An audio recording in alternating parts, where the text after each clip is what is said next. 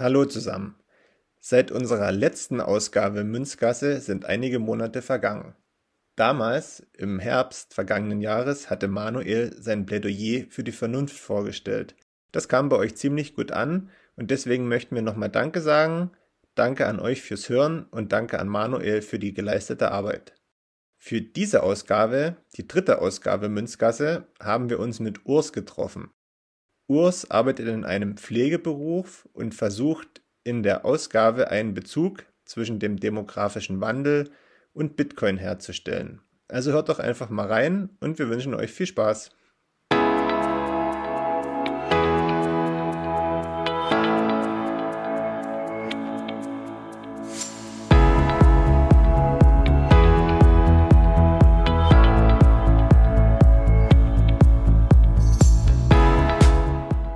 Hallo liebe Leute, Wege führen nicht immer geradeaus. Das ist auch auf unserem Münzweg so.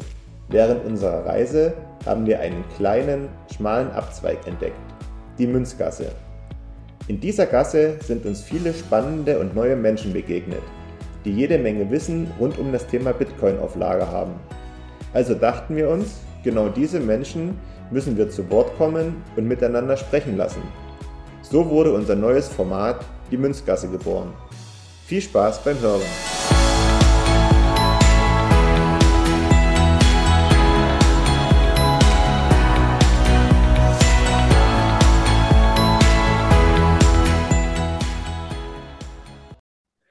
Hallo und herzlich willkommen zur ersten Folge Münzgasse im neuen Jahr 2022. Insgesamt ist es unsere dritte Münzgasse die wir für euch aufgenommen haben nach der ersten Folge mit Manuel und ähm, Daniel vom 21 Podcast und der zweiten Folge Was wäre wenn äh, ein Plädoyer für die Vernunft haben wir heute die dritte Folge für euch, die wir auch angekündigt haben und wie immer mit dabei ist neben mir auch der Manu. Hi Manu.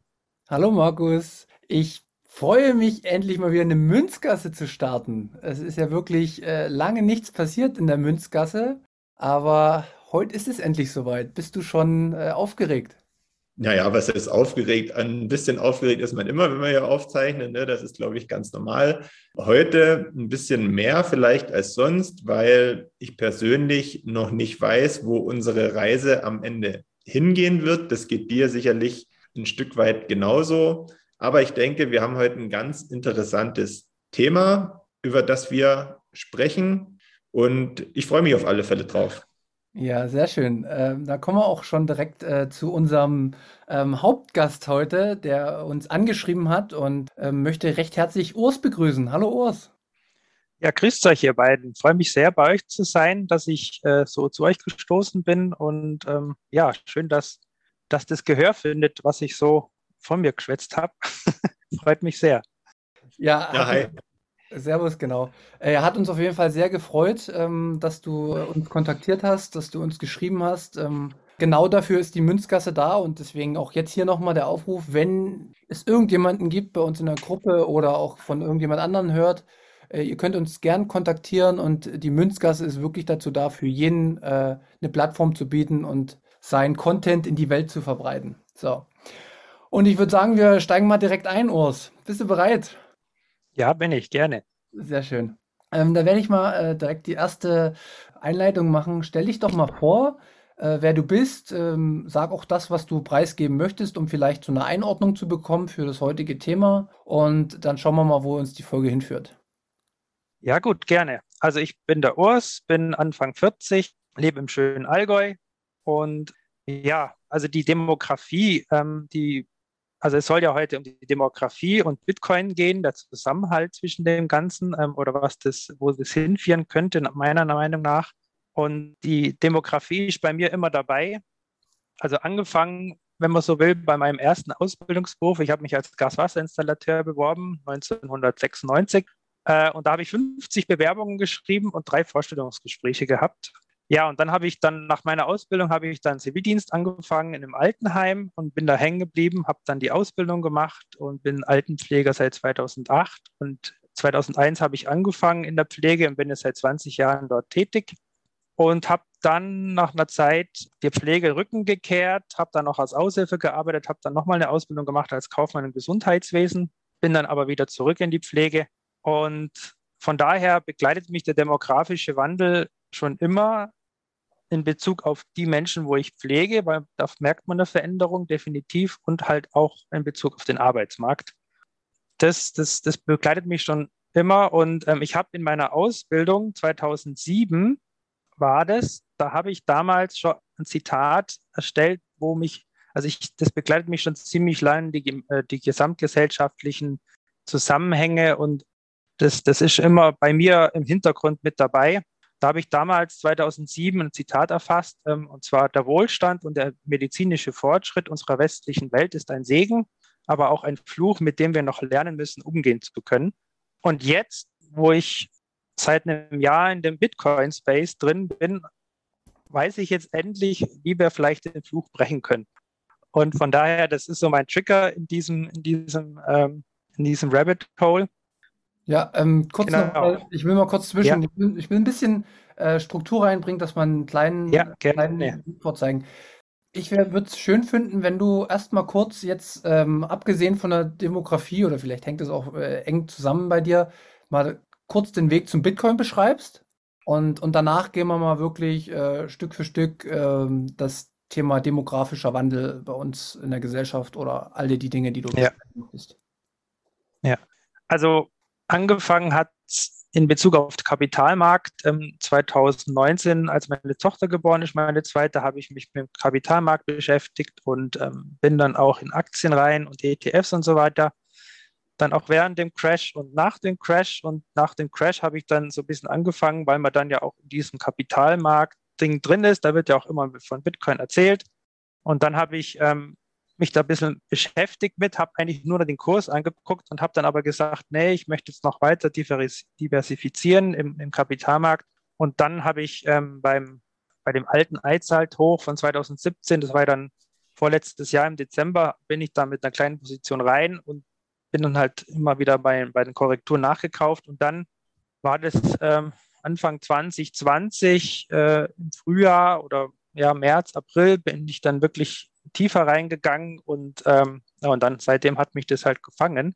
Und ähm, seitdem sehe ich halt den Bitcoin als eine Art an, wo wirklich unserem Problem vielleicht helfen könnte.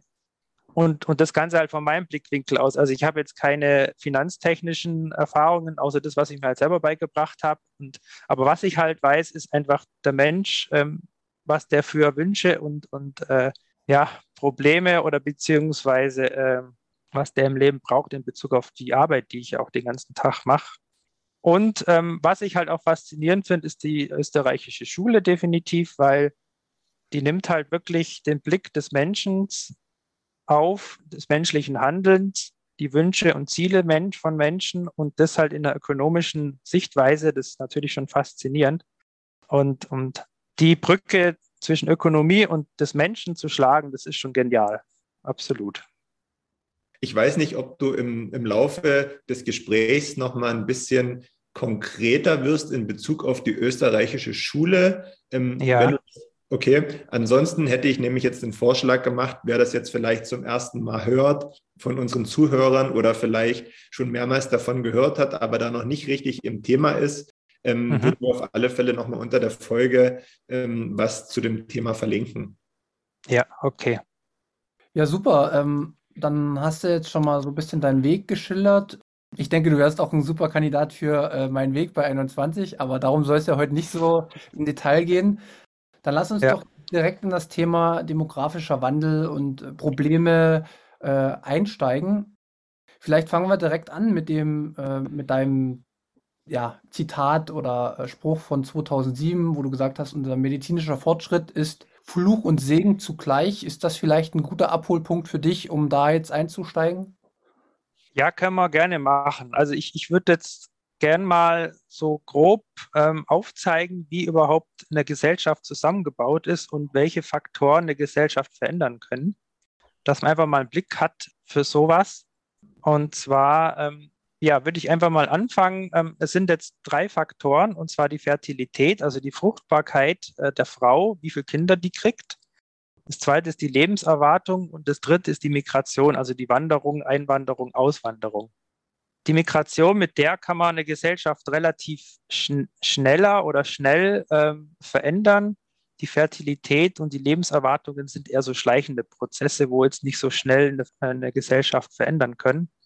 Und der demografische Wandel ist ja eigentlich jetzt nichts, wo man sagt, das geht jetzt ins Junge oder ins Alte. Das ist einfach ein Wandel der Gesellschaft. Und bei uns ist es halt so, dass der Wandel eher ins Alter geht. Äh, deswegen wird vom demografischen Wandel gesprochen. Und da wird ja schon lange von gesprochen, ähm, aber jetzt ist halt der Zeitpunkt, wo der wirklich auch eintritt, weil die ganzen Babyboomer in die Rente gehen. Und ähm, der Punkt ist, dass die Babyboomer haben ja Anfang der 50er angefangen, Mitte der 50er, er hat das Schub aufgenommen und dann wurde das relativ abrupt auch äh, beendet aufgrund unserer der Pille, also der Pillenknick, von dem berühmten Pillenknick wird ja immer gesprochen. Ja, und das sind jetzt einfach die, die, die Babyboomer, die jetzt in Rente kommen. Ähm, das startet jetzt, 2020 hat es angefangen, 2025 nimmt es Schub auf und 2025 oder 2030, 35 sind dann auch die meisten äh, Babyboomer weg. Also die sind dann in der Rente. Und äh, es gibt unterschiedliche Zahlen. Die einen sagen 4 Millionen, die anderen sagen 5 Millionen, aber ungefähr 4 bis 5 Millionen werden dann vom Arbeitsmarkt verschwinden. Und ja, wenn man sich halt jetzt vorstellt, dass seit dem Zweiten Weltkrieg äh, haben wir ja immer einen Boom gehabt, bis jetzt eigentlich. Ähm, und wir haben unsere Arbeitskräfte damals aus der Türkei geholt. Und dann ein, ein Teil ist ja auch, dass äh, die Frauen mehr arbeiten als früher. Und mit diesen ganzen äh, Babyboomern haben wir jetzt unsere ganzen Standards immer erhöht und unsere ethischen Grundhaltungen und so weiter immer erhöht. Wir haben auch in den letzten 70 Jahren die Weltbevölkerung verdreifacht. 1950 waren wir ungefähr 2,5 Milliarden. Jetzt sind wir bald schon äh, 8 Milliarden. Und ähm, diese Standards, die wir uns erarbeitet haben, ist ja zu einem Großteil durch die arbeitende Gesellschaft und die halt auch weltweit gesehen. Und jetzt in vielen Ländern ist es halt auch so, dass die Babyboomer jetzt in Rente gehen und jetzt ist es halt so, dass wir eigentlich eher zu einem Punkt kommen, überhaupt noch unsere Standards zu halten. Und das natürlich in jeder Lebenslage und jedem Standard, äh, in, jedem, äh, in jeder Branche. Ja, das, das ist so die Zusammen, das, äh, Zusammensetzung einer Gesellschaft. Die Fertilitätsrate, wenn wir das mal kurz eingehen, der weltweiten, ist, ist so, dass Afrika, also da hat, kriegt eine Frau in Afrika 4,3 Kinder und jetzt zum Beispiel Europa sind wir bei 1,5. Also Europa schrumpft eigentlich. Weltweit sind wir bei 2,3. Also wir halten uns jetzt gerade so ein bisschen die Waage mit einem leichten Wachstum. Das jetzt mal so zur demografischen Zusammensetzung. Genau, dann, dann ist das jetzt der Startpunkt für uns erstmal. Und wie wird es jetzt weitergehen wollen, um das Thema zu beleuchten? Also ich würde jetzt noch auf die Staatsfinanzierung und die Transferleistungen kurz eingehen, wie sich der Staat so im Groben finanziert. Ähm, die soziale Marktwirtschaft, genau. Da würde ich jetzt gerne noch drauf eingehen. Genau, und irgendwann werden wir ja zu einer Problemstellung dann sozusagen kommen. Ja, genau, genau. Und da können wir dann, im Grunde könnten wir dann da von der Staatsfinanzierung, da merkt man dann eigentlich schon den Zusammenhalt, äh, den Zusammenhang zwischen der Problematik, was auf uns zukommt. Na gut, dann äh, starten wir doch direkt Genau. Weiter.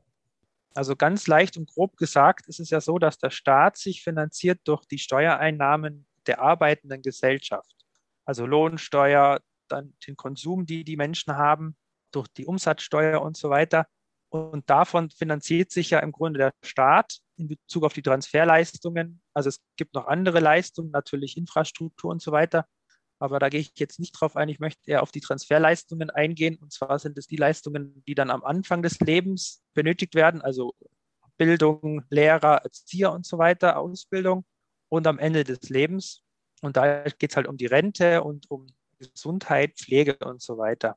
Dadurch, dass ja die Babyboomer jetzt äh, in die Rente gehen, haben wir jetzt natürlich äh, gering, äh, ein gewisses Missverhältnis. Und zwar ähm, ist ja die arbeitende Bevölkerung, die ist so grob zwischen 16 Jahren bis 65 äh, Jahren.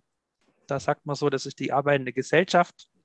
Und die verringert sich jetzt natürlich, aber auf der anderen Seite erhöhen sich die Transferleistungen in der Rente und so weiter.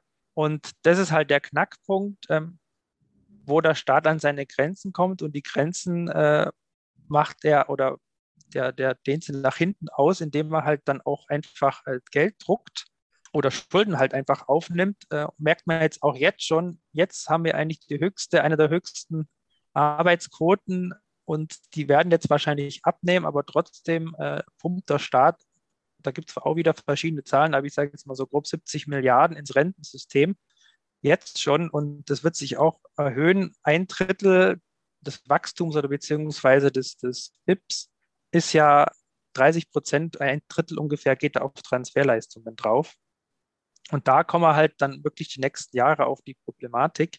Und ja, da würde ich jetzt gerade auch weitergehen, außer ihr habt jetzt noch Fragen, und zwar in meine morsche äh, Bedürfnispyramide, weil das sind nämlich die Transferleistungen, Sozialleistungen, die lösen was nämlich oder die berühren einen Menschen in gewissen Stufen. Und zwar hat der Maslow, der von 1908 bis 1970 äh, lebte, hat die äh, Bedürfnisse eines Menschen unterteilt in äh, fünf Stufen. Und zwar die erste Stufe ist das, das Grund- und Existenzbedürfnis. Also da geht es halt um Wasser, Nahrung, Schlaf, Haus, Heim, Witterungsschutz und so weiter. Die zweite Stufe ist Sicherheitsbedürfnisse, also körperliche und seelische Sicherheit, materielle Grundsicherung, Arbeiten, Familie, Gesundheit. Die dritte Stufe sind die Sozialbedürfnisse, also Familie, Freundschaft, Gruppenzugehörigkeit, sozialer Austausch, Gemeinschaft äh, Beziehungen. Und die vierte Stufe ist die Individualbedürfnisse, also Anerkennung und Wertschätzung. Da geht es um äh, Wunsch nach mentaler, körperlicher Stärke und Wunsch nach Ansehen, also Wertschätzung, Achtung, Wichtigkeit. Und die fünfte Stufe ist äh, die Selbstverwirklichung. Also da werden dann, wenn alle Bedürfnisse befriedigt sind, ähm, geht es eher in äh, seine Talente, Potenziale, Kre Kreativität, Entfaltung und so weiter. Und diese Sozialleistungen, die der Staat ja hat in unserer sozialen Marktwirtschaft, da versucht er diese drei Grundsäulen, also Existenzbedürfnisse, Sicherheit, und auch ein gewissen Maß Sozialbedürfnis ähm, abzusichern. Also wir haben ja sehr viele Risiken im Leben abgesichert durch unsere soziale Marktwirtschaft. Im Gegenzug haben andere Länder diese soziale Absicherung nicht. Und ich glaube, diese drei Stufen, also oder lass das mal nur zwei Stufen sein, ich glaube, das ist so der ausschlaggebende Punkt, wo wir gesamtgesellschaftlich eventuell Probleme kriegen könnten, weil wir mit der verminderten Arbeitskräfte in Deutschland immer mehr Schwierigkeiten haben könnten, ähm, diese zwei oder drei Stufen noch äh, zu kompensieren. Ein Beispiel, das eigentlich relativ leicht zu erkennen ist, ähm, ist, und zwar das Coronavirus. Ich möchte da zwar nicht so oft eingehen auf das Coronavirus, aber das ist für mich schon gesamtgesellschaftlich von der Weltbevölkerung sehr interessant zu betrachten, wie dieses Virus in jedem Land auch anders gewirkt hat, gesamtgesellschaftlich. Also ein, eine, ein Beispiel ist, am Anfang der ersten Welle habe ich mal im Fernsehen so einen US-Korrespondenten gehört, der dann äh, die Nachrichtenlage von Deutschland kommentiert und der meinte dann, ja, bei den Nachrichten in Deutschland ging es nur um, wir können nicht in den Urlaub fliegen und wir können dahin nicht fahren und wir können das mach, nicht machen und das nicht machen. Man hatte nur gemeint, als hätten die Deutschen keine, keine anderen Probleme. Das zeigt uns, dass mit, unserem, mit unseren Leistungen, die wir da erhalten haben, also Kurzarbeitergeld und Unterstützung zur Familie und so weiter, wurden mit diesen Transferleistungen ja diese zwei, drei Stufen, also gut, Sozialbedürfnis wurden in gewisser Maße natürlich eingeschränkt, aber trotzdem hatten wir nie großartig Ängste davor, dass unsere ersten zwei Stufen irgendwie in Mitleidenschaft gezogen werden. Ganz anders USA, da gab es kein Kurzarbeitergeld, die Leute äh, saßen auf der Straße, mussten nach Essen schauen, dass sie Essen kriegen und so weiter. Die haben deutlich weniger Transferleistungen erhalten. Ganz anders in ganz anderen Ländern. Also mein Schwager zum Beispiel, der lebt in Chile seit drei Jahren ähm, und der hat dann auch gemeint, also für außenstehende Nationen sind die Probleme, die, Deu also die westlichen Länder haben, komplett nicht zu vergleichen ja, daran merkt man, wie jede, jede Gesellschaft auch anders in ihrem Sozialmarktumfeld ähm, diese Stufen absichert. Und ähm, ich kann mir halt gut vorstellen, dass, also ich erlebe das ja jeden Tag auf Arbeit. Der Bedarf steigt, die, die Menschen, die arbeitende Gesellschaft weniger, auch die, die Pflegekräfte werden weniger. Und die Menschen haben immer mehr Probleme, die, die zwei, drei Stufen ihrer Eltern oder gesamtgesellschaftlich aufrechtzuerhalten. Und da könnte ich mir gut vorstellen, dass der Staat, weil, weil diese, diese zwei, drei Stufen, die sind da aufgrund ethischer Grundhaltungen basierend. Also es ist natürlich moralisch nicht möglich zu sagen, ja, jetzt, ähm, jetzt hat der Staat kein Geld mehr, jetzt kriegt sie keine Rente mehr. Oder nee, jetzt hören wir mal das Gelddrucken auf, jetzt kriegt sie keine Sozialleistungen mehr, jetzt ist mal Zappa. Ich denke, da wird der Staat wirklich in Zugzwang kommen und eventuell immer doch äh, mehr Schulden machen.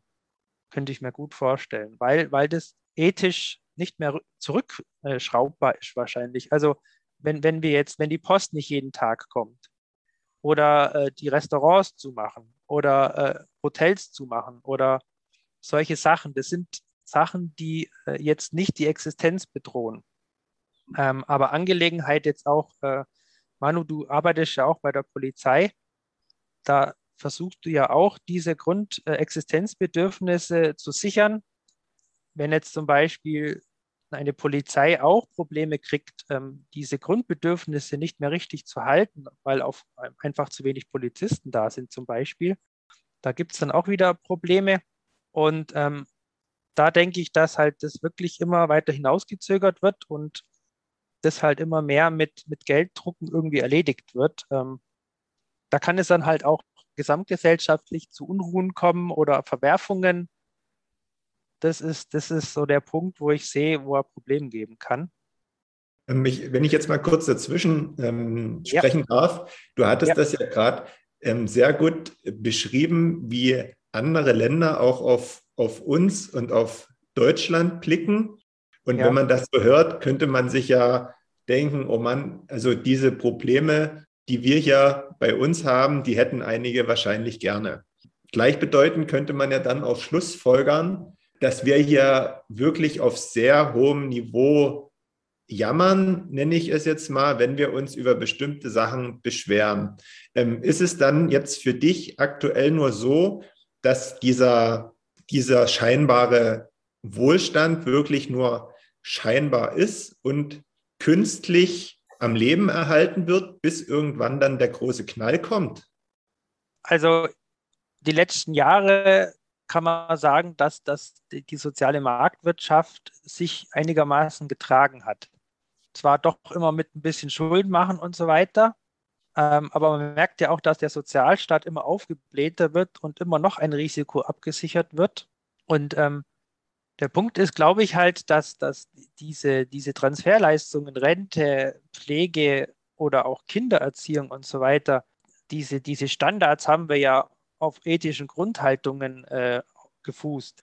Und da könnte ich mir vorstellen, dass wenn eben ein Politiker sagt, nee, wir, wir müssen jetzt eine Transferleistung kürzen, weil wir kein Geld mehr haben, zum Beispiel Kindergeld oder, oder Kindergeld ist ein schlechtes Ding, weil dann hast du echt ein Problem.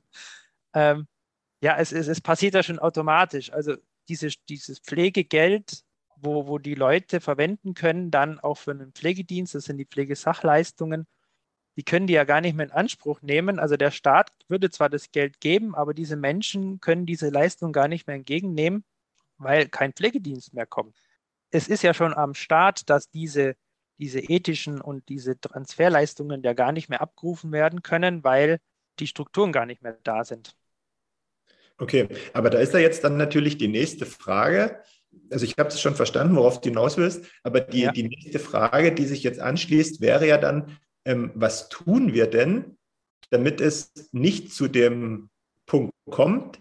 Also man merkt ja schon, dass dieser Prozess am Laufen ist, dass es gerade jetzt am Beispiel Pflegekräfte zum Beispiel ähm, hier und da ähm, Mangel gibt. Wie, wie kommen wir denn jetzt dazu, dass dieses Problem gar nicht erst größer wird, sondern dass wir das schnellstmöglich eindämmen und genügend Personal zur Verfügung haben, sei es in der Pflege, sei es in der Sicherheit, um dann nicht irgendwann diesen großen Knall, den ich vorhin äh, prognostiziert habe, ähm, hervorkommen zu lassen. Ja, also das ist, äh, das sind zwei Faktoren für mich, wo uns einschränken. Das eine ist der Klimawandel und der andere ist der demografische Wandel. Und der Klimawandel, der wirkt halt nicht direkt, sondern ja indirekt, beziehungsweise wir versuchen halt immer unsere Grenzen weiter nach oben zu schieben. Und der demografische Wandel, der wirkt relativ direkt, weil der dann halt einfach sagt, nö, jetzt kommt die Post nicht mehr oder das Restaurant macht zu oder die Pflegekraft kommt nicht. Dann ist es ein direkter, eine direkte Konsequenz davon. Was auch bei dem Coronavirus sehr interessant ist, dass dieses Coronavirus ja auf der ganzen Welt jedem gleichzeitig einen Arschneid treten haben, hat, sage ich jetzt mal. Und im Mittel hat die ganze Welt eigentlich mehr oder weniger gleich reagiert. Also umso krasser ein der Gesellschaft die Grenzen aufgezeigt werden, umso krasser bewegt sich auch was auf der Welt. Und durch unsere Menschlichkeit und durch unser Fiat-System auch und unserem Boom verschieben wir diese Grenzen durch unsere Menschlichkeit äh, und unseren Drang auch immer weiter nach hinten. Also ein Beispiel hätte ich jetzt da auch, und zwar mein Opa, den habe ich leider nicht mehr kennengelernt, der ist ein Jahr nach meiner Geburt gestorben und der hat damals eine banale Erkrankung gehabt. Also für, für, heute, für heute Verhältnisse hat er eine banale Erkrankung gehabt und man konnte den damals nicht heilen und ist verstorben. Und das war damals gesamtgesellschaftlich anerkannt, dass, er, dass, dass man halt an so einer Erkrankung stirbt. Der ist mit 70 gestorben. Und äh, klar war das für meinen Vater nicht schön und so weiter, aber es war halt doch irgendwie tragbar, weil man gesagt hat, okay, das ist halt einfach so, man stirbt halt dann mit 70 an dieser Erkrankung. Früher sind die Leute auch mit 50 gestorben. In anderen Gesellschaften sterben die Leute auch mit 50 an auch banalen Erkrankungen. Das ist natürlich also wenn ich mich jetzt darauf beziehe auf meinen Vater, mein Vater ist jetzt auch äh, 70 und wir sind genau 30 Jahre auseinander. Und klar würde ich mir wünschen, dass wenn mein Vater eine Erkrankung hat, dass er geheilt wird und ich habe noch zehn Jahre von ihm oder was weiß ich wie lang. Das ist aufs Individuum gesehen natürlich völlig menschlich und völlig legitim und genau richtig. Also wir sind einfach Menschen und wir denken menschlich. Das ist auch richtig so. Aber ich sage jetzt mal ganz banal, die Menschen sind geboren, um zu sterben. Mit diesem verschieben wir ja einfach nur den Punkt des Sterbens nach hinten. Aber das nach hinten schieben ist mit einem extrem hohen Aufwand, weil mit 80, 85 wirst du dann wirklich mal pflegebedürftig. Und es wird ein Riesenaufwand, diese Menschen alle zu pflegen. Und es kostet einen Haufen Geld. Das ist ein Punkt, wo wir uns die Grenzen aufzeigen müssen. Also das ist verdammt schwierig, eine Gesellschaft zu sagen, nö, die, diese Erkrankung wird jetzt nicht geheilt, das ist Gesamtgesellschaft nicht mehr, nicht mehr zu tragen. Das, das, kannst du, das kannst du nicht kommunizieren, das geht nicht. Und ich glaube, das ist einfach der Teufelskreis oder der Fluch unseres Wohlstandes. Und damit haben, wir, haben ja andere Gesellschaften genauso zu kämpfen. Und das verbunden auch noch mit Fiat-Geld, das ist ja dann No-Go dann auch noch. Und wie gesagt, also der Klimawandel, demografische Wandel und im Zusammenhang mit Bitcoin könnten uns eventuell die Grenzen aufzeigen unseres Wachstums. Es gibt da auch so einen Wikipedia-Eintrag, die Grenzen des Wachstums. Da gibt es, glaube ich, auch ein Buch von. Also das, das, Thema ist bestimmt echt interessant. Ich, ich finde äh, super spannend deine Gedanken und äh, du sprichst mir dann ein Stück weit auch aus der, aus der Seele heraus, weil diese, diese Themen ja. spreche ich privat tatsächlich relativ häufig, ähm, weil ich finde, die fehlt in der politischen Agenda. Es wird sich nicht unterhalten über, über Sterben. Sterben ist ein Tabuthema, das gehört nirgendwo hin, aber es gehört zum Leben dazu und dementsprechend sollte man sich auch äh, darüber unterhalten. Und irgendwo wurden uns Menschen immer die Grenzen aufgezeigt und ich habe auch schon mit Ärzten gesprochen, die auch gesagt haben, dass ähm, dass das eine Problematik die nächsten fünf Jahre wird. Und da ist das auf jeden Fall auf, dem, ja. auf der Diskussionsplattform ganz weit oben. Nur es ist noch nicht in der Gesellschaft, glaube ich, angekommen, dass man aufgrund unseres medizinischen Fortschritts müssen wir uns sehr wohl darüber unterhalten, ja, wie weit sowas noch getrieben wird. Weil man muss sich mal vorstellen, zu was sind wir in 20 Jahren in der Lage, medizinisch. Definitiv. Man kann zwar immer so als neutrale Person über das Gesamtgeschäft gesamtgesellschaftliche Reden. Aber wenn es dann einen selber betrifft, ich habe das ja jeden Tag auf Arbeit, ähm, und wenn sich die Menschen oder die Angehörigen mit dem Sterben des Angehörigen nicht auseinandersetzen und wenn jemand erkrankt, dann bist du in, dem, in diesem Prozess drin, Krankenhaus, Behandlung und, so weiter. Und dann werden da einfach die Angehörigen mitgerissen und die wissen gar nicht, wie es was abgeht. Also es gibt schon auch Familien, die wirklich auch sagen, nee, mein Vater hat sich gewünscht, ab dem Zeitpunkt zu sterben, also auch in Bezug auf Patientenverfügung und so weiter. Aber bei Menschen, ähm, die, die, tun sich mit Tod und Sterben nicht auseinandersetzen. Und wenn der Punkt erreicht ist, dann geht dieses Prozedere los. Also es ist echt schwierig. Und wenn ich es jetzt mal auf, auf Chile von meinem Schwager beziehe, der hat auch gesagt, ob die jetzt an Corona sterben, an einem Autounfall oder an einer banalen Erkrankung, entweder haben sie kein Geld dafür oder die haben eh keine Versorgung. Und dann regelt sich, ich sage jetzt nicht regelt sich, aber die, die sterben halt einfach natürlich. Und, und wir durch unseren medizinischen Fortschritt zögern halt diesen Moment nach hinten. Also die haben halt ihre Grenzen aufgrund der Struktur und aufgrund ihres geringeren Wohlstands, sage ich jetzt mal. Und die schränken sich mit ihren Grenzen so halt ein, aber wir betreiben es halt immer höher und noch höher. Und ähm, wir haben noch keine Grenze erreicht wohl, so wie es ausschaut. Vielleicht meine Meinung noch dazu. Ich finde es persönlich immer ein bisschen schwierig zu urteilen, ist vielleicht das falsche Wort, aber für irgendjemand anderen zu sprechen, was da richtig und was da falsch ist. Ja, also wie man, wie man das Thema persönlich sieht. Der eine der, ja, der, der hängt dann eben dran und möchte so lange wie, ist ja auch verständlich, so lange wie möglich mit seinen Angehörigen oder Freunden oder was auch immer ähm, verbunden sein, auch wenn es dem vielleicht mega schlecht geht. Und ein anderer, der sieht das eben ziemlich rational und denkt dann ja, okay, wenn der Zeitpunkt gekommen ist, dann ist der Zeitpunkt eben gekommen und dann ist es so. Ne? Das, ist, das ist die Natur. Und ich denke aber, man kann das niemandem irgendwie verübeln oder vorschreiben, wenn er sagt, ähm, ich nutze alle mir vorhandenen Möglichkeiten aus, um so mein Leben so lang wie möglich zu leben, egal wie das Leben dann gerade ist. Genau, ich muss noch mal kurz dazwischen. Aber überleg dir mal, welche, welche Folge das im Kopf, also welche, welche ähm, ökonomische Folge das hat. Also jetzt ist es vielleicht noch nicht im Detail erkennbar, aber wie gesagt, in 20 Jahren wird es Methoden geben, dann kannst du eigentlich fast jeden wahrscheinlich in ziemlich vielen Lebenssituationen retten, aber die Kosten dafür durch Maschin äh, maschinelle Bearbeitung, durch Personal, was du brauchst, die, die sind meinetwegen so exorbitant hoch, dass du es nicht auf die Gesamtbevölkerung umsetzen kannst. Und wie gehst du mit dieser Problematik um? Das ist die Frage. Die Frage wäre dann, wer entscheidet das auch? Genau. Weißt du? Richtig. Das ist der Punkt. Und ähm, also, Markus, du hast dich jetzt bezogen auf die betroffene Person, aber der Knackpunkt ist, ähm, bei meiner Tätigkeit habe ich ganz viele Menschen, die relativ unterversorgt, nenne ich es jetzt mal, in ihren Häuschen leben oder in ihren Wohnungen. Und die merken das gar nicht so. Also die lassen es halt schleifen und äh, meistens ist es den Betroffenen gar nicht so bewusst, was mit denen abgeht. Der Punkt ist eher, dass die Angehörigen da können wir auch gleich nochmal drauf eingehen. Ähm, die Angehörigen, die versorgen ja diese Menschen. Also die, die, die sehen natürlich diese, diese Lebenssituation von denen und wollen helfen und wollen natürlich unterstützen und so weiter.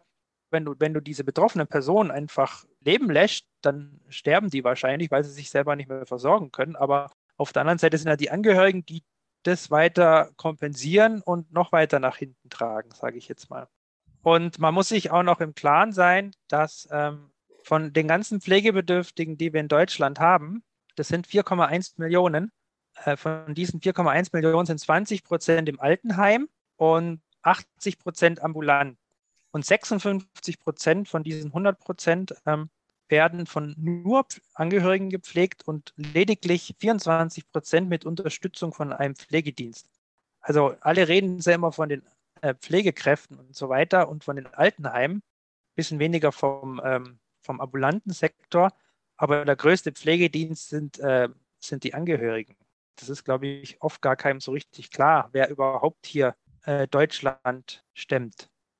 Das ist echt verrückt zu hören, weil man ja eigentlich immer nur hört, dass ähm, die Personen, die in der Pflege arbeiten, zumindest ist das hier bei uns so, ähm, was man hört, sich oftmals ähm, überlastet fühlen und während der Arbeitszeit ähm, von A nach B hetzen müssen, in die Wohnung, in die Wohnung, haben ganz wenig Zeit, um sich um die äh, zu pflegende Person zu kümmern. Und wenn du das jetzt aber sagst, ist das ja doch dann ein, ein ziemlich geringer Prozentsatz und daran kann man ja dann auch schon sehen, wie akut eigentlich der Mangel ist an Pflegekräften, oder?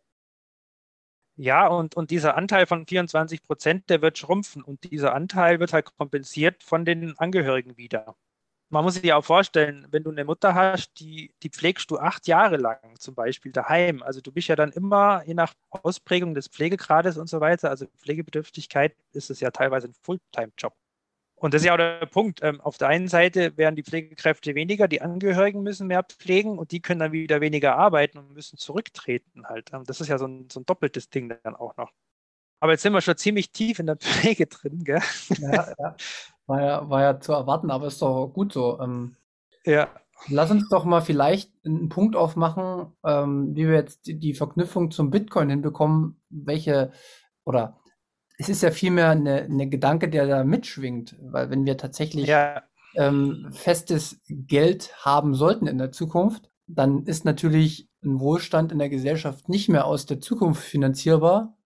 Und ein Stück weit wird dann der Wohlstand der Gesellschaft auch anhand der, des demografischen Wandels äh, festgeschrieben sein. Und ähm, es wird punktuell doch tatsächlich auch, ja, das Leben auch härter machen? Oder wie, wie würdest du das empfinden? Also zumindest ist das das, was, was bei mir im Kopf mitschwingt.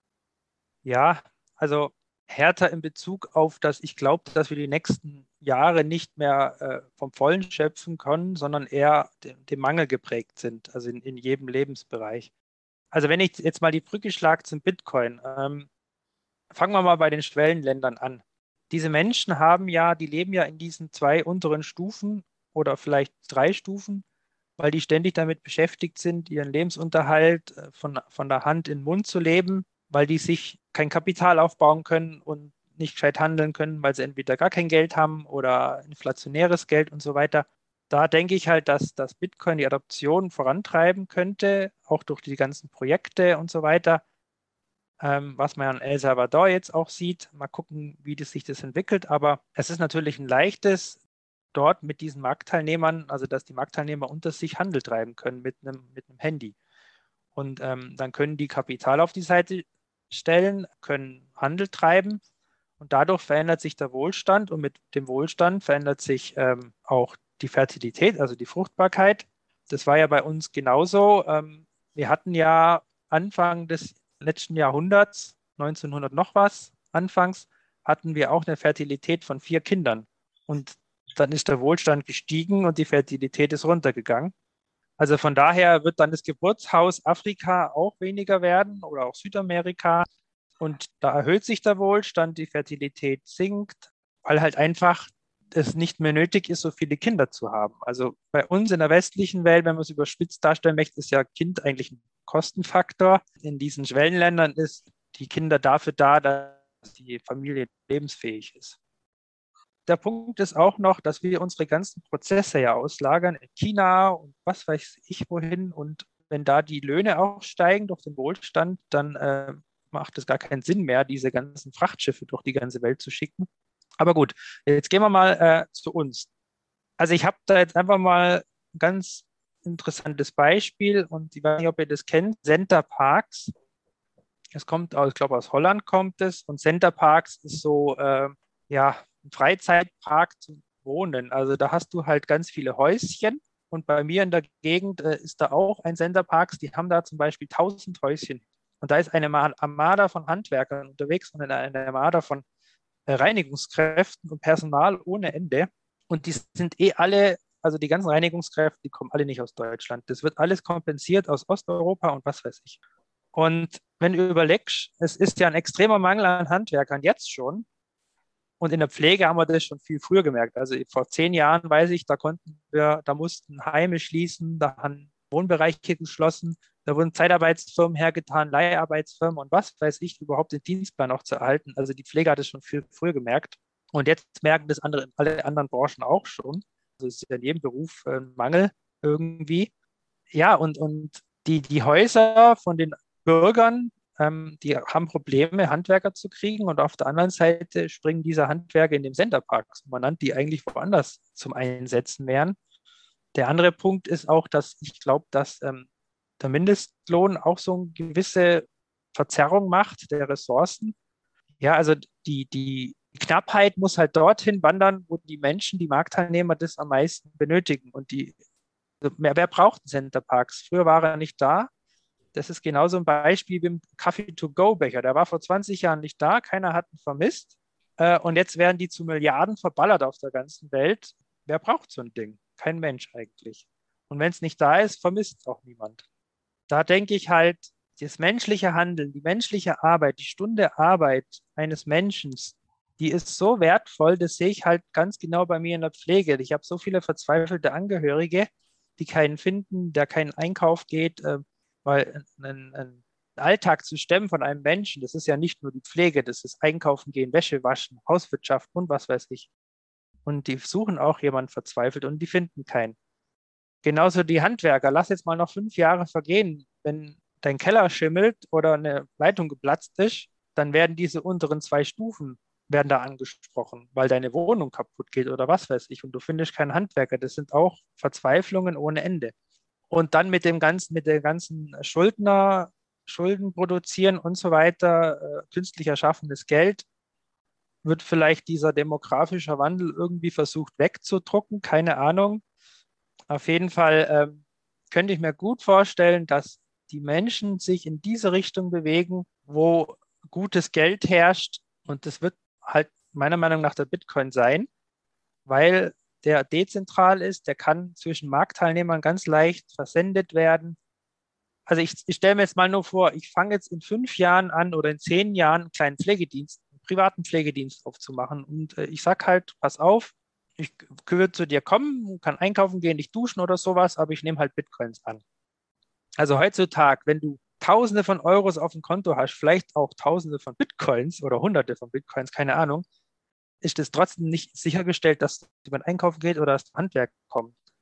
Und deswegen könnt ihr mir schon gut vorstellen, dass die, die Marktteilnehmer durch den Bitcoin wieder sagen, na, ich will jetzt einen Handwerker und dafür will ich gutes Geld ihm geben und nicht das Fiat-Geld. Und das das denke ich, also das ist so die, die, die, die Grundbedürfnisse des Menschen, die, die konsolidieren dort zurück, was wirklich wichtig im Leben ist. Und das ist die soziale Interaktion. Also ich habe auch ein Beispiel im Altenheim, eine alte Frau, lag sie da allein im Bett und hat gesagt, du Mensch, Urs, guck an, jetzt bin ich so alt, habe alles im Leben gehabt, mein Mann hat eine große Firma gehabt, wir haben alles Materielle gehabt, jetzt liege ich da im Bett, keiner besucht mich, bin ganz allein, bin völlig aufgeschmissen. Und das ist halt auch wieder so ein Punkt, wo ich mir sage, also ich, ich sage jetzt auch, meine Darstellung ist sehr äh, negativ oder sehr polarisierend vielleicht dargestellt, aber ich, ich sehe es halt auch jeden Tag, wo sich dann der Bedarf des Menschen halt runter reduziert. Und wenn diese zwei Stufen da unten betroffen werden, dann ist es natürlich schon immer mit einer ethischen äh, Grundlage hinterlegt. Ich habe mir jetzt gerade beim Zuhören die Frage gestellt, ja so hart wie das klingt, aber die Menschen müssen irgendwie verstehen, dass die Lage so ist, wie du sie gerade beschrieben hast. Und ich glaube, die Menschen haben das noch nicht verstanden. Und ich will das vielleicht mal auch noch mal kurz ähm, aus verschiedenen Sichtweisen ja. ähm, betrachten.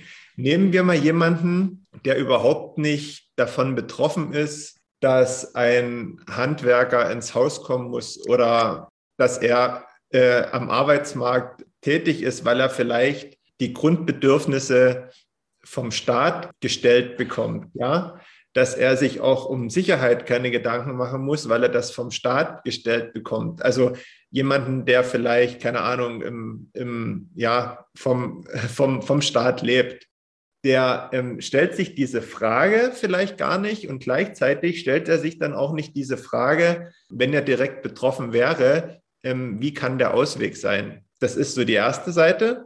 Und die zweite Seite, die vielleicht so die Menschen, mit denen wir uns umgeben, in, in der Familie oder zumindest ist das jetzt bei mir so, wo doch äh, ein großer Prozentsatz berufstätig ist oder berufstätig war, und viele haben sogar ein eigenes Häuschen und so weiter. Klar, die stellen sich natürlich dann auch bei verschiedenen Sachen mal die Frage, Mensch, jetzt ist bei mir die Heizung kaputt gewesen oder jetzt ähm, schimmelt da äh, äh Schimmel an der Wand im, im, im, im Kinderzimmer, sage ich mal. Ne? Und jetzt habe ich bei einem Handwerker XY angerufen und der hat mir gesagt, also so die nächsten drei Wochen können wir keinen vorbeischicken, weil wir sind nämlich schon auf Baustelle A, B und C und erst danach sind wir wieder frei dafür. Da denkt man sich immer, oder die, die Leute stellen sich dann schon die Frage, hm, wo ist denn jetzt hier das Problem? Und die sagen sich dann immer, ja, das ist doch ganz klar, weil, weil von den jungen Leuten niemand mehr richtig arbeiten will und alle nur studieren wollen, ist da immer so die, die Begründung dafür, dass kein Handwerker ins Haus kommt.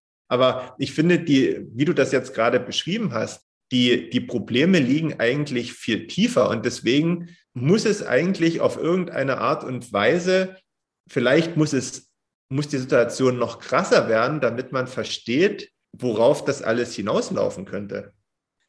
Zum Punkt 1 habe ich mir letztens auch überlegt, also jemand, der eine pflegebedürftige Mutter daher hat, dann ist in dieser Familie eine Krise, eine abgekapselte Krise, da kriegen die meisten nichts mit.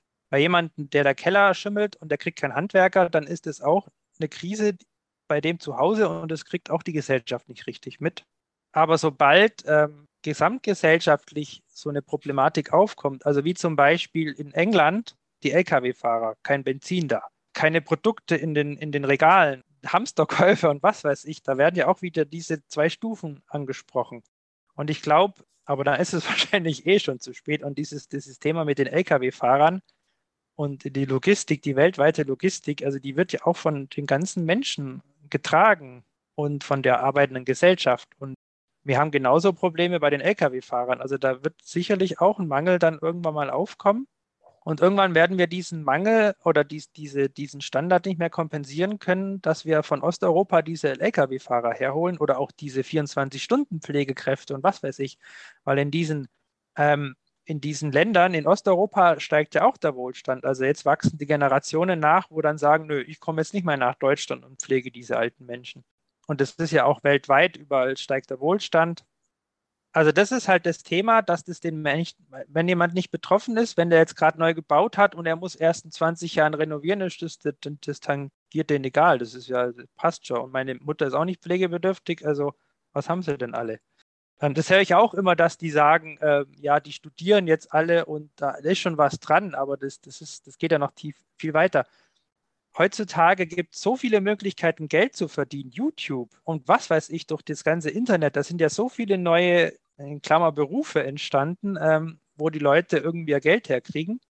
Und heutzutage brauchst du ja gar nicht mehr viel. Du machst Zap und da hast du irgendeinen Beruf, der gut bezahlt ist, nicht am Wochenende, nicht an Feiertagen. Äh, familiär ist alles okay mit diesen Arbeitszeiten. Und das, der Punkt ist ja auch, wenn du einen Beruf attraktiver machen möchtest in Bezug auf die Bezahlung. Ähm, also wir verdienen jetzt schon ein bisschen mehr Lohn, die Pflege, aber der Punkt ist ja, dass die Differenz zu den anderen Berufen sich nicht verändert hat. Also die anderen Berufe steigen auch die Löhne. Überall steigen die Löhne, weil halt jeder diese Menschen braucht. Und dann ist die Differenz zu den Berufen eigentlich genau die gleiche und das hat gar nichts gebracht. Also eigentlich müsste, wenn man jetzt die Pflege stärken möchte, müsste wahrscheinlich die Pflege so viel verdienen wie ein Ingenieur oder was weiß ich. Äh, und, und dass halt eine Differenz zu anderen Berufen herrscht. Und dann kriegt man diese Menschen vielleicht eher. Und der ja. Punkt ist ja auch, hätten wir genügend Pflegekräfte, also jetzt angenommen, wir hätten jetzt 100.000 Pflegekräfte, da müssten wir immer noch Tausende von Pflegekräften jedes Jahr neu generieren oder herkriegen, weil ja der Bedarf ohne Ende steigt. Also diese ganzen Babyboomer, die kommen ja irgendwann in Rente, äh, in Pflege meine ich. Also erstens sind sie weg vom Arbeitsmarkt und dann müssen wir sie auch noch pflegen. also das sind große Herausforderungen, extrem große Herausforderungen für die Welt, für und vor allem für das Fiat-System und für die Gesellschaft. Und ich glaube, ich glaube ganz fest daran, also ich bin da schon überzeugt von, dass das so kommen könnte, dass sich wirklich der Bitcoin in eine Arbeitsstunde runter reduziert, also speichert in einer alten Gesellschaft. Und diese ganzen Prozesse, die automatisiert werden, ähm, die sind dann automatisiert und alles, wo du halt nicht mit einem Roboter ersetzen kannst, also ein Handwerker, eine Pflegekraft, keine Ahnung, vielleicht ist es auch irgendwann so, dass dein Kühlschrank halt erkennt, jetzt ist die Milch alle und dann schickt Amazon der alten Frau die Milch oder was weiß ich. Aber ähm, ich glaube schon, dass, dass Marktteilnehmer merken, also vor allem wenn die Adoption jetzt weitergeht, ähm, wenn immer mehr Händler vielleicht Bitcoins anbieten, wenn die Kunden Bitcoins haben. Also erst müssen wir ja Bitcoins haben, um halt dann auch die Coins auszugeben. Und ich denke, das ist ein Prozess, und deswegen glaube ich, dass der Bitcoin genau zum richtigen Zeitpunkt gekommen ist, um unseren demografischen Wandel bisschen sozialverträglicher wieder zu konsolidieren, sage ich jetzt mal. Also da bin ich schon von überzeugt. Und wenn ich halt sehe, wie groß die Not der Menschen ist in diesen zwei, drei unteren Stufen und wir durch unser Fiat-Geld diesen demografischen Wandel und die Transferleistungen wegdrucken werden. Aber ich könnte mir vorstellen, dass die, die, das menschliche Handeln, die Stunde Arbeitszeit eventuell irgendwann zu dem guten Geld wandern wird. Ja. Da denke ich schon dran. Ja. Also ja. auf diese Schlussfolgerung komme ich halt von meinen Gedanken. Ich bin jetzt gerade ein Jahr dabei mit Bitcoin und so weiter. Vielleicht verschiebt sich das auch nochmal oder neue Erkenntnisse oder vielleicht hat auch jemand andere Blickrichtungen. Also, äh, Urs, was du sagst, ist äh, aus meiner Sicht komplett äh, richtig. Die, die, diese Analysen habe ich auch in anderen Bereichen festgestellt, dass Bitcoin einfach dieser ausgleichende Pol ist. Äh, und das hängt einfach aus meiner Sicht nur damit zusammen, wenn man sich mit verschiedener Literatur und verschiedenen Diskussionen schon mal damit beschäftigt hat, dass unser Geldsystem jetzt an, an ein, ja, dass es jetzt endlich ist, dass es jetzt sichtbar wird, ähm, dass die Probleme sichtbar werden und ähm, ja, es hat oft genug die Geschichte gezeigt, dass ein, ein gutes, ein festes Geld und so gut und fest wie Bitcoin war bisher noch, nie, noch nichts auf der Welt, kann dazu beitragen, eben alle Problemstellungen, egal welcher Art, ein Stück weit auszugleichen und äh, auf ein konstantes Level zu bringen. Das heißt nicht, dass die Probleme komplett außer Welt sind, sondern die gibt es natürlich für uns trotzdem noch in Deutschland, dass wir äh, so einen demografischen Wandel vollziehen und der auch irgendwie be bezahlt gehört. Aber es besteht für die Menschen die Möglichkeit, die jetzt begangenen Fehler vielleicht auszugleichen. Und der Meinung bin ich auch. Und deswegen fand ich das auch gut, dass wir das Thema heute so besprochen haben und dass du mal uns äh, hast teilhaben lassen mit deinen Gedanken, wo du herkommst, äh, welches äh, Tor sich bei dir geöffnet hat durch den Bitcoin. Genau, Markus, ja. ich weiß nicht, ob du noch äh, auch ähnliche Gedanken jetzt gehegt hast in, in den letzten Minuten. Ja, ich kann eigentlich nur zustimmen und, und sagen, ja, dass das echt super interessant gewesen ist zu hören von jemandem, der wirklich aus dem Bereich kommt und da auch, ich sag mal, direkt betroffen ist einfach und jetzt nicht immer nur von jemandem, der sagt, ja, die, die Pflege, die Pflege, da sind viel zu wenig und wir haben keine Handwerker und äh, ohne, ohne direkt ähm, zu benennen, wo das Problem liegt, dass es so ist und ähm, wo auch die Lösung sein könnte, damit sich das in Zukunft verbessert. Und ähm, deswegen, auch wenn wir jetzt, glaube ich, jetzt nicht so in jedem zweiten Satz das Wort Bitcoin haben fallen lassen.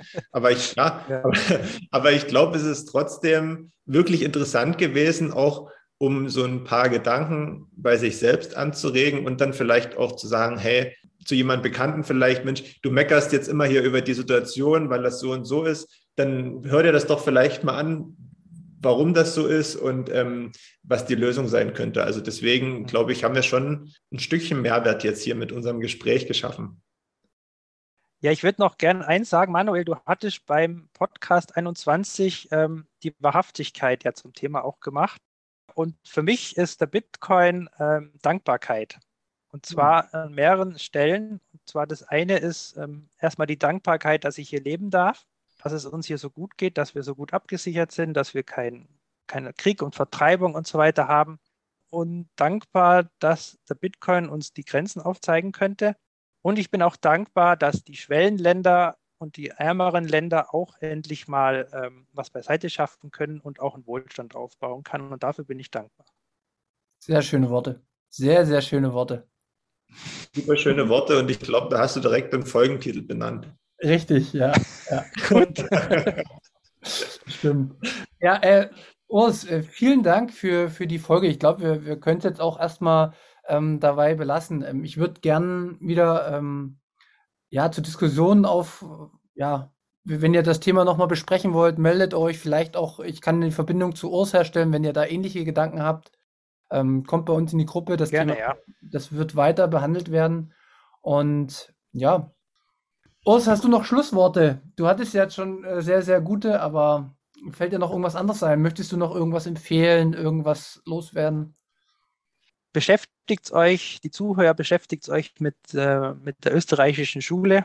Das finde ich wirklich den besten Weg, an Bitcoin ranzugehen, so ein bisschen, um, um die Ökonomie und halt auch den Menschen zu verstehen, wie er handelt und was der für Wünsche hat. Und ähm, ich glaube, das ist der beste Weg, daran zu gehen und vielleicht dann noch mit meinen Gedanken und natürlich mit vielen anderen Gedanken auch von Manuels Seite, also ähm, wo das Plädoyer auch geschrieben hat und so weiter. Mit diesen zwei, drei Kombinationen, ähm, aber wie gesagt, da muss jeder seinen eigenen Weg finden. Aber ich freue mich, äh, weiterhin bei euch zu sein. Mal gucken, was sich da noch alles entwickelt. Also ich bin echt gespannt. Finde ich echt klasse, mit euch den Weg zu gehen, auf jeden Fall. und Dankeschön für die Einladung. Es freut mich immer wieder über, über jeden, der den Weg zu uns findet. Und ähm, ja, wir haben ja schon mal gesagt, dass das für uns jetzt auch nicht selbstverständlich ist, dass sich ähm, so viele für das interessieren, was wir jetzt so machen und in den letzten Monaten gemacht haben. Deswegen ist das super und freut mich echt immer wieder. Danke dafür. Perfekto. Ich danke euch auch. Ähm, ich sage sagen, wir machen jetzt Schluss. Meldet euch, wenn ihr eine Münzgasse machen wollt. Ansonsten hört Münzgasse Münzweg, kommt in die Telegram-Gruppe, liked uns, folgt uns, macht alles, was ihr könnt. Ich sage jetzt schon mal von meiner Seite Tschüss und viel Spaß mit der Folge. Urs, wir hören uns. Markus, ich würde sagen, äh, dir und Urs nochmal das Schlusswort. Heute ist Mittwoch äh, und deswegen wünsche ich euch noch ein paar schöne Tage bis zum Wochenende, nicht zu viel Stress und dann ähm, ja einen entspannten Start ins Wochenende. Bis zum nächsten Mal. Ciao. Ja, ich danke euch auch allen, auch den Zuhörern. Alles Gute, macht es gut. Und mein Sprichwort ist auch immer noch, ähm, dass die Demografie eigentlich den besten Blick in die Zukunft gibt, wie eine Gesellschaft in Zukunft ist, weil die Demografie kann man nicht so schnell verändern. Macht es gut.